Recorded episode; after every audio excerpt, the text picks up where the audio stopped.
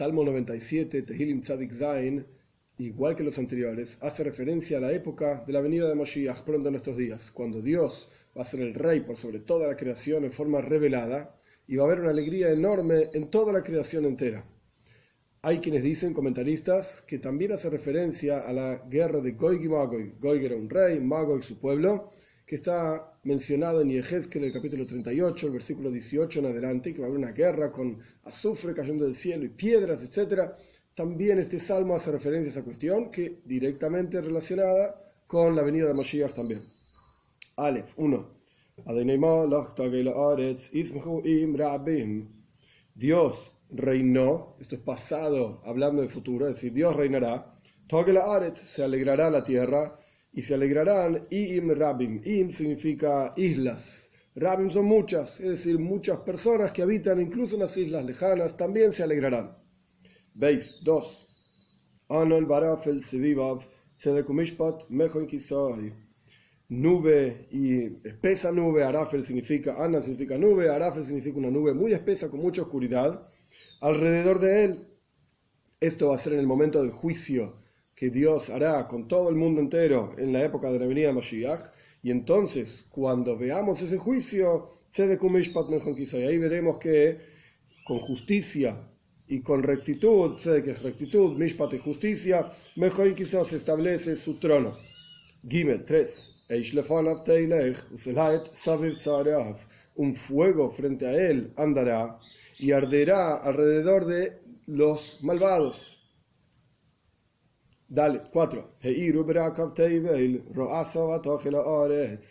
Iluminarán, Berakav significa sus rayos, los rayos de la lluvia, etc. Iluminarán Teibel a la tierra entera. Otra explicación es que sus juicios serán luminosos y claros por sobre toda la tierra, para que todos lo vean.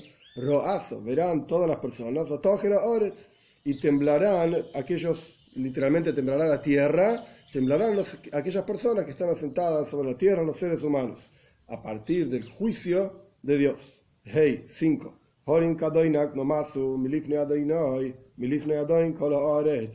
Los montes, como la cera, se derretirán de frente a Dios de frente al Señor de toda la tierra.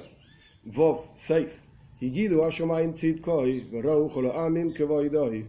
Relatarán los cielos su rectitud, es decir, la rectitud de Dios, a partir de ver los juicios de Dios y cómo serán rectos y correctos, a los malvados les pagará con, como, les, como les corresponde, y a los bondadosos como les corresponde, etc. Y verán todos los pueblos, todas las naciones, su gloria. Zain 7.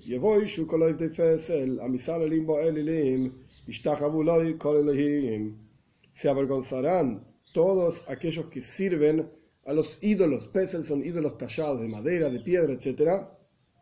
Que se vanaglorian con sus elilim, justamente con sus ídolos paganos. Todos ellos se van a avergonzar.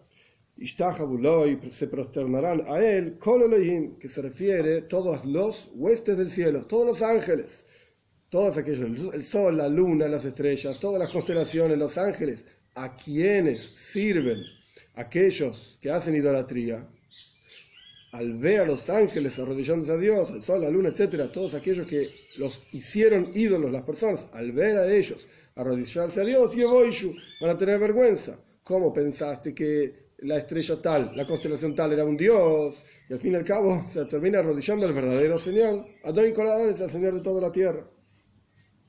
Ges 8. Shama batismach Zion, vatogelna benois Yehuda, leman adainai escuchará este juicio, verá este juicio, digamos, llama literalmente se escuchará. Batiz Machzion y se alegrará Tzion, que se refiere a Jerusalén, al centro, digamos, de la vida judía. Batogelna Benais Yehuda y se alegrarán las hijas de Yehuda, que también se refiere a todo el resto de Eretz Israel. Lemad Mishpotejo Hashem, en aras de tus juicios, Dios, por, al ver estos juicios tan claros a los ojos de todos los seres humanos, se alegrarán todos los Yehudim en Zion, en Benais Yehuda, etcétera. 3, 9. Porque tú, Dios, eres supremo por sobre toda la tierra, muy elevado por sobre todos los ángeles y constelaciones, el Ekim, en este caso, las huestes del cielo. Yud 10.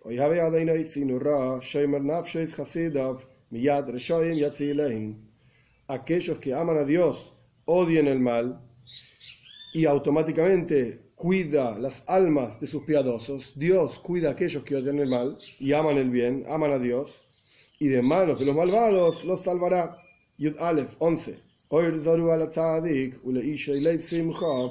Una luz plantada para el tzadik, para el justo, y para los rectos de corazón, alegría. Yud Beis. Es decir, en la venida de Moshiach habrá alegría, habrá una luz plantada para los tzadikim, que más adelante veremos qué significa. Yud Beis 12. Alégrense los justos en Dios y agradezcan en la mención de su nombre. Cuando se menciona el nombre de Dios, hoidu, agradezcan. Este es el salmo. Hay varios puntos interesantes en este salmo. Vamos a empezar con el versículo 11. Si uno es preciso con este versículo, hay algunas cosas que nos cierran. Una luz plantada para el justo. Primero que nada, la luz no se planta. ¿Qué significa una luz plantada? Segundo, el versículo empieza hablando en singular, una luz plantada para el justo, y termina hablando en plural, y para los rectos de corazón, alegría. ¿Por qué empieza hablando en singular y termina hablando en plural? Hay muchas explicaciones de este versículo. Una explicación es la siguiente. El tzadik del cual se está hablando, el justo, es Dios. Y hay una luz plantada, una luz que está puesta, inyectada, así como algo que está plantado, está oculto en la tierra. Hay una luz plantada en el mundo entero, en el corazón de cada uno de nosotros, para el tzadik, para el justo, para Dios. ¿Qué significa que hay una luz plantada para Dios? La razón de ser de toda la creación, dicen nuestros sabios en el Midrash, ni sabe a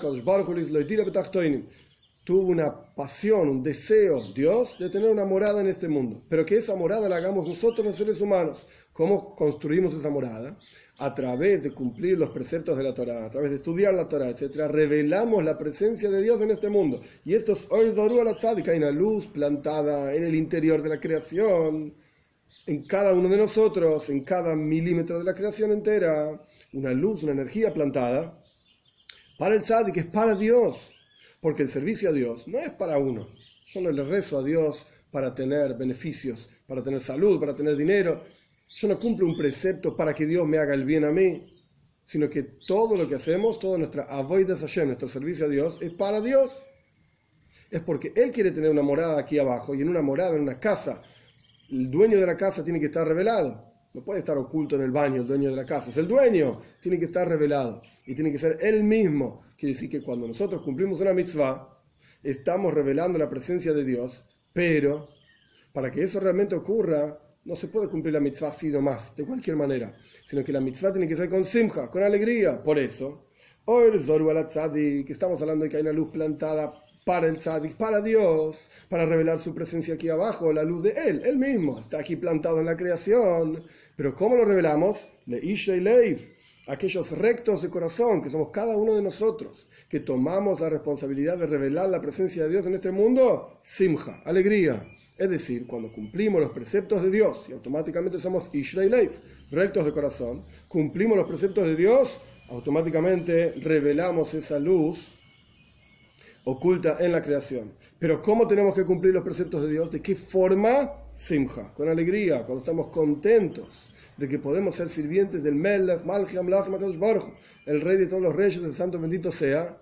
A través de esto revelamos esa luz que está plantada en la creación. Ahora bien, otra forma de entender esto. El tzadik habla de un justo, una persona que cumple los preceptos de Dios, se, puede llamar, se lo puede llamar justo. Y hay un Zaruba, una luz plantada. ¿Qué significa una luz plantada? ¿Cuál es el concepto de plantar algo? Cuando uno toma una semilla, lo pone en la tierra, la semilla esa se pudre en la tierra y cuando surge, brota una planta y brotan los frutos de esa planta, por ejemplo, un árbol de manzanas, uno planta una semillita y brota todo un árbol que va a dar manzanas y manzanas casi, podríamos decir, infinitamente superior a la cantidad de manzanas que, planta, que, que salen de ese árbol a partir de una semilla pequeña que se plantó. Pero la condición para poder extraer toda la fuerza de los minerales de la tierra y la fuerza casi infinita de generar infinitas manzanas de una sola semilla, la condición para eso es que la semilla se pudra. La semilla se pierde a sí misma y genera, a través de la fuerza de la tierra, genera un crecimiento infinito, prácticamente infinito de manzanas. De hecho, el concepto de la plantación de la semilla es uno de los ejemplos que nosotros tenemos en nuestro mundo finito para entender el Ein Sof, el infinito de Dios. Ahora bien, ¿qué significa esto en el servicio a Dios? Para poder vincularse con el Ein Sof, con el infinito de Dios, literalmente, tenemos que tener bitul, anulación, entre comillas, grandes comillas, pudrirse. Es decir, cuando la persona se deja a sí mismo de lado, deja su ego de lado, deja sus intereses de lado y simplemente se entrega a Dios, esta es la semilla, por así decir, que se pudre en la tierra y permite, así como permite al árbol conectarse con esta fuerza infinita que hay en la tierra para generar infinitas manzanas, todo esto entre comillas, casi infinito. De la misma manera, cuando uno se entrega a Dios en forma de anulación, de sacrificio, entrega total, se conecta con el infinito mismo de Dios. Un punto más para entender sobre este salmo en el versículo 5, Bekitsur, por lo menos en resumen. El versículo 5 es un versículo problemático. Dice, las montañas como la cera se van a derretir, Melifne Hashem, de frente a Dios. Pero más adelante, en el próximo salmo, en el versículo 8, en el salmo 98, en el versículo 8, dice justo al revés.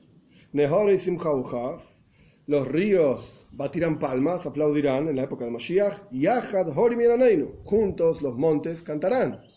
Pero dijimos en el versículo anterior que en la venida de Mashiach los montes se van a derretir. Y acá estamos diciendo en el versículo 8 del Salmo 98, el próximo, las montañas van a cantar. ¿Cómo pueden ser estas dos cosas juntas, derretirse y cantarse? Entonces explica a nuestros sabios, la enseñanza directamente de Baal Shem que hay dos tipos de montañas el concepto de la montaña en el interior de cada uno de nosotros significa las cualidades emocionales. Midois, las cualidades emocionales.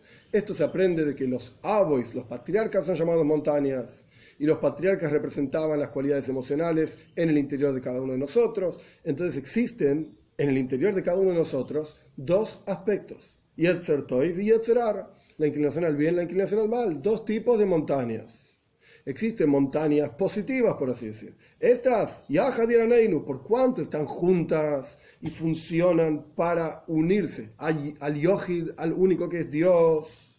Entonces, Yahad, Horim juntas cantan. Pero las montañas del Yetzer las cualidades emocionales negativas en el interior de cada uno de nosotros, en la venida de Mashiach, Horim Kadoinak se van a derretir como la cera porque en la venida de Moshiach uno de los puntos centrales es Dios va a erradicar el espíritu de impureza de la tierra y esto incluye al Yetzirah, esto incluye a la, a la inclinación al mal. Entonces, ¿Cómo, ¿Cómo van estos dos versículos juntos? Que las montañas se derriten y las montañas cantan. Pues hay montañas que se derriten, que se refieren a las cualidades emocionales negativas en el interior de cada uno, y hay montañas que juntas, ¿por cuánto están juntas? ¿Por cuánto el objetivo de, esas cualidades emocionales es vincularse a Dios, que es el único, uno, Yahid, Yahad Horimiranainu, juntas. Las montañas cantarán, que se refieren a las cualidades emocionales positivas en el interior de cada uno de nosotros, y que podamos ver esto con nuestros ojos de carne y hueso con la venida de Moshiach rápido en nuestros días.